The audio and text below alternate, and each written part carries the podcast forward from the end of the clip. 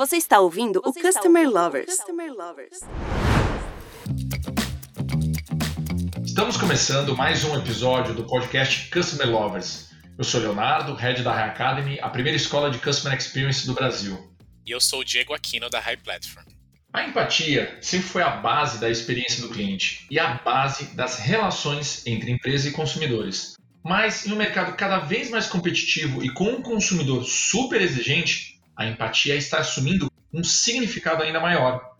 Questões como o que os clientes querem, precisam e valorizam, quais são suas maiores preocupações e desafios, que tipo de suporte torna a sua vida mais fácil, podem ser a base da construção de uma experiência positiva e cheia de empatia. Exatamente, Léo. Também não podemos confundir empatia com oferecer o básico que o cliente precisa. É preciso reconhecer as preocupações de seus clientes e buscar soluções para os seus pontos fracos. Bom, o tema do nosso podcast é empatia, um fator essencial na relação com os consumidores. E para conversar com a gente sobre esse termo tão importante em CX, temos a Lídia Gordijo, Chief Experience Officer na Pizzi. Lídia, seja muito bem-vinda ao nosso podcast. Eu queria que você contasse um pouquinho da sua história aí na área de Experience. Diego, Léo, muito obrigada pelo convite. Estou muito feliz de estar aqui hoje com vocês. Tão importante esse tema de experiência e relacionamento do cliente, que cada vez que eu sou convidada para fazer um podcast, eu fico extremamente feliz em poder contribuir. Bom, eu tenho aproximadamente quase 20 anos né, de experiência na área de atendimento, passando em 10 longos anos pela TIM Brasil. Depois fui para 99, ao qual fiquei 5 anos, né, nosso primeiro unicórnio brasileiro, e hoje estou na Pizza, que é uma uma InsurTech voltada à proteção de devices em geral, ajudando a construir essa missão tão importante de valorizar a experiência do cliente interno e externo. Lídia, a missão da Pizzi valoriza e dá bastante destaque para a empatia, né? Então, o que é empatia em um contexto de relacionamento com o cliente? E como expressar a empatia enquanto empresa?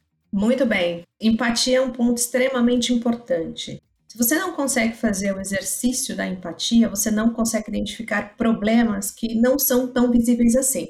Então, hoje a Pizza dá sim destaque à empatia, justamente fazendo algumas pesquisas de sentimento em relação a alguns atendimentos através de monitorias de qualidade. Então, essas monitorias são escolhidas de acordo com a nota de avaliação desse cliente, com a nota de NPS desse cliente, entender se em algum momento na ligação o nosso analista de relacionamento não conseguiu captar a reclamação, se essa reclamação ela ficou escondida, um pouco abstrata e ainda assim não conseguiu verificar e entender qual é a real necessidade do cliente. E a partir do momento que você consegue fazer o exercício de empatia, você tem a percepção da dor ou do que ele está sentindo. É um momento de felicidade, ele quer compartilhar com você, ou geralmente ele está te procurando porque ele tem um problema a resolver. Então, quando ele tem um problema a resolver e você consegue fazer a empatia, ok, isso aqui não tem no meu procedimento e não está coberto, por exemplo, no seguro, no seguro que ele tem hoje, mas pelo contexto que ele está me dizendo, eu preciso me colocar em seu lugar e entender qual é a melhor solução que eu posso dar para essa situação. Isso pode ser um caso esporádico, mas isso também pode virar um novo procedimento dentro de qualquer companhia. E a empatia é apenas uma derivação ao que conhecemos de customer centric? Vamos lá. A empatia ela é uma derivação, sim, do que conhecemos hoje de customer centric, que e vem sendo praticado agora com muito mais força do que antigamente, né?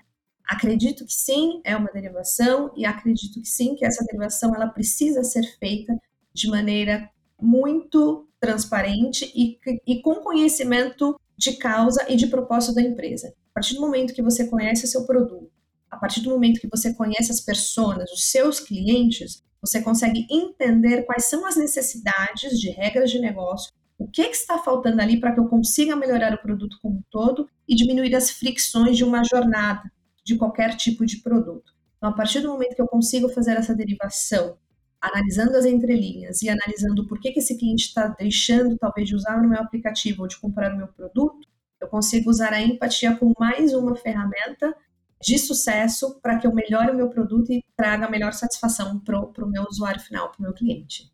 E Lídia, quais são as vantagens de adotar a empatia na cultura da empresa e como que isso impacta o relacionamento com o consumidor? Você consegue compartilhar algum case dentro da sua empresa? Sim, existem vantagens todas, né? Primeiro porque você sempre dá humano a humano. Obviamente você quer deixar a sua área muito mais eficiente, colocando o omnichannel, colocando inteligência para cuidar dos casos que não precisam de tanta atenção humana assim. Mas a empatia ela muda a cultura da empresa como um todo, não só na esfera de atendimento, mas também nas esferas da relaciona dos relacionamentos entre áreas, como eu, eu converso com os, os, meus reportes direto, como eu converso com os meus pares, como as pessoas que não reportam para mim e talvez trabalhem aí em um, em um, nível um pouco menor de, de, de tão pouco impacto, mas que conseguem chegar até mim e trazer algum tipo de problema, algum tipo de feedback usando a empatia. Então, como é, eu acredito que isso seja transformador e revolucionário em qualquer empresa, eu apoio muito a utilização disso em qualquer contexto. Então, por exemplo, é, onde eu, onde eu estou hoje na Pizza, nós recebemos diversos casos é, de sinistros, né? Então, pessoas que tiveram problemas com seus devices e precisam fazer algum tipo de reparo. Um dos nossos últimos casos que nós atendemos, trazendo aqui como exemplo, foi um cliente do Pará que tinha a nossa proteção, né? Que tem a nossa proteção. Quando ele tentou abrir o sinistro dele para acionar a proteção, ele não conseguiu, porque a usabilidade no aplicativo dele e no site era muito complexa para ele. Então ele precisou entrar em contato conosco no dia seguinte, isso foi um domingo. Na segunda-feira ele entrou em contato conosco e falou: "Olha, não consegui abrir, o prazo foi ontem e eu não posso perder a proteção, porque eu trabalho com celular, eu preciso do celular e eu paguei por ele. Eu gostaria muito de utilizar, mas eu não consegui. Então, a primeira resposta do analista não foi: olha, não posso fazer nada, sinto muito, porque o prazo de vigência foi ontem. Não, foi tudo bem. Fala para mim o que foi que aconteceu. Eu queria muito anotar o passo a passo que você fez para que eu possa melhorar isso no futuro. Então, o analista foi extremamente proativo em anotar todas as dificuldades que esse cliente teve em acessar a tela, em acessar o sistema, em colocar o login, em lembrar o login, em colocar a série de dados que precisava colocar e os documentos. Então, isso fez com que a gente trouxesse o problema para dentro de casa e falar: ok, eu tenho um cluster aqui de clientes, eles não têm essa expertise com esta inteligência. Como nós podemos deixar a inteligência aqui, mas fazer algo muito simples para que ele não tenha dificuldade em utilizar e navegar aqui através do, do site ou do aplicativo. Então foi algo muito bacana para a experiência e com certeza melhorou os motivos de contato dentro de, de, da área de relacionamento, porque as pessoas conseguiram fazer sozinhas. Então elas não precisavam entrar em contato comigo novamente para poder fazer. Lídia, existem ferramentas que podem ajudar nesse processo.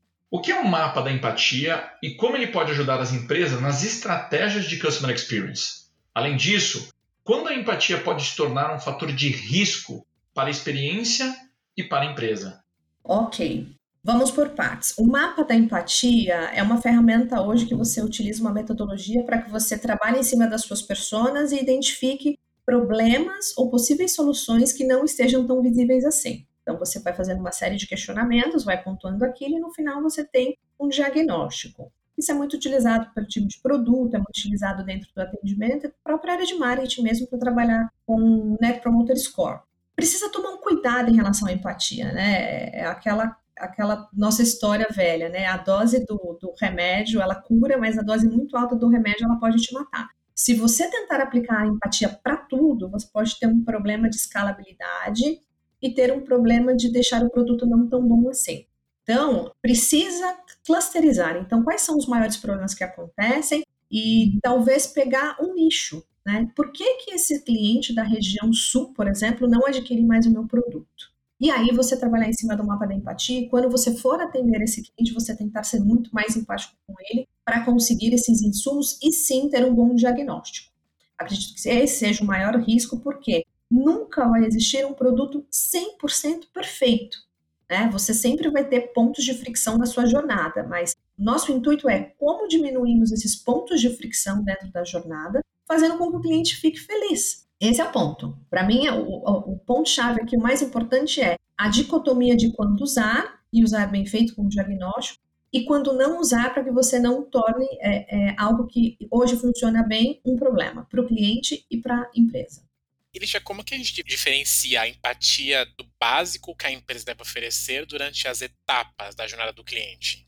O básico que uma empresa deve oferecer numa jornada do cliente é sempre ter um bom atendimento. Quando eu digo ter um bom atendimento, é ter o um mínimo. Um canal que funcione, um analista de relacionamento que esteja lá para te atender se você precisar, e uma solução de um problema quando esse problema existir em um tempo de espaço curto. Então, isso é o básico, né? É um atendimento ok. Esse atendimento foi bom e funciona para mim. Quando você faz o exercício da empatia no atendimento, você tem dois pontos que você consegue alcançar resultados muito bons. O primeiro é você fideliza esse cliente inconscientemente, porque se ele teve uma experiência de empatia com você, ele não vai esquecer de você. Ele pode esquecer o nome do analista que falou com ele, mas ele não vai esquecer da empresa. Ou muitas vezes é o contrário. Ele vai lembrar do analista que ele falou, de um problema que ele teve, e ele pode não lembrar do nome da empresa. A segunda oportunidade que nós temos aí é de como eu utilizo esses dados da empatia para gerar novos negócios e melhorar a experiência do meu cliente. Porque às vezes eu tenho um produto a oferecer que ele tem outras ramificações, ele pode ter outras derivações de novos negócios e que a gente não descobriu ainda. Ah, então eu tenho um aplicativo hoje que faz transferências de valores, por exemplo.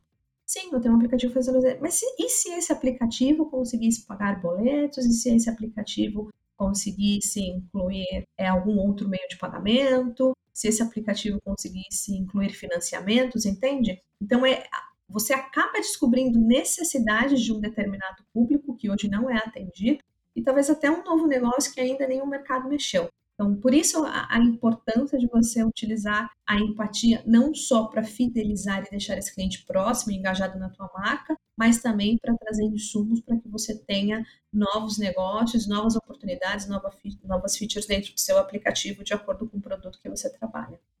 E Lídia, qual a importância das pesquisas e dos dados quando falamos de uma empresa que age com empatia? E quando a empatia sai daquele contexto human to human, né?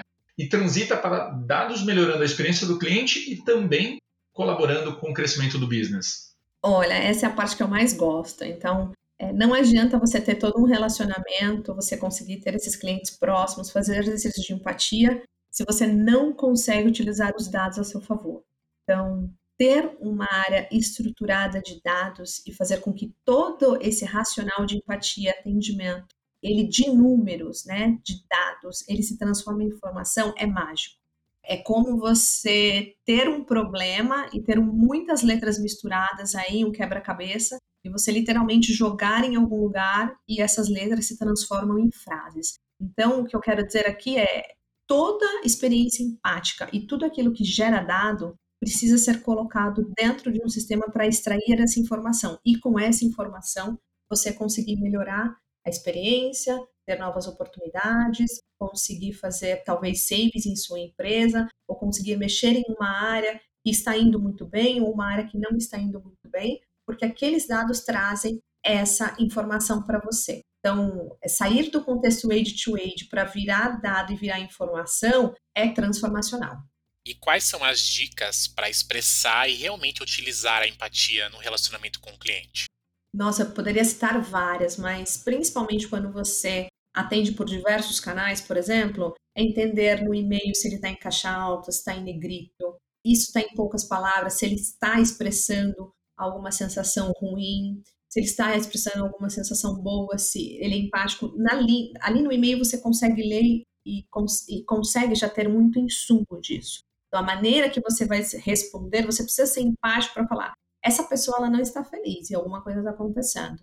Deixa eu me colocar no lugar dela, primeiro entender por que ela está me mandando esse e-mail, e aí eu faço o exercício da empatia já tentando resolver esse problema. A outra coisa é o tom de voz, como essa pessoa entra na linha, como ela fala com você, como ela traz a informação para você, e possivelmente ela vai te trazer já um nível de satisfação que ela está com o seu produto.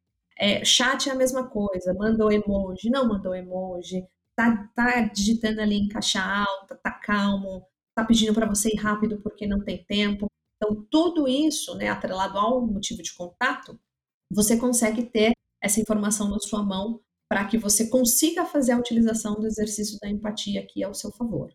Empatia, né? Um tema tão em alta hoje em dia e tão importante entendermos, principalmente para melhorar as relações com os nossos consumidores. E nesse episódio tivemos a contribuição da Lígia Gordidio, da Pizzi, compartilhando o seu conhecimento todo com a gente. Lídia, muito obrigado pelo seu conhecimento. E agora eu passo o microfone para você, para você é, compartilhar uma mensagem final com os nossos ouvintes. Léo, Diego, muito obrigada pelo convite. Eu fico extremamente feliz de participar de ações como essa, porque é, todo movimento grande de transformação ele começa muito pequeno e depois ele vai ganhando volume e vai, e vai sendo, se tornando exponencial. Mais uma vez, eu vejo o atendimento passando por muitas transformações e oportunidades, oportunidades de mudar a vida das pessoas e de dar voz de fato aos nossos clientes e oportunidade de transformar em coisas pequenas em algo grande e que impacte a vida de todos. Então, gostaria de deixar aqui o meu muito obrigada a vocês, desejo muita saúde a todos vocês e a todos que nos estão ouvindo agora.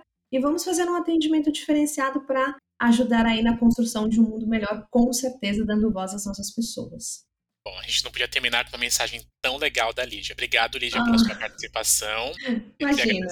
Quero agradecer também a todos que têm ouvido nosso podcast. Continue acompanhando nossos episódios no YouTube e em todas as plataformas digitais. Até o próximo episódio. Até o próximo episódio, pessoal. Você acabou de ouvir o Customer Lovers, o podcast da High Platform. Dá uma acessada no nosso Insta e se liga no conteúdo que rola por lá.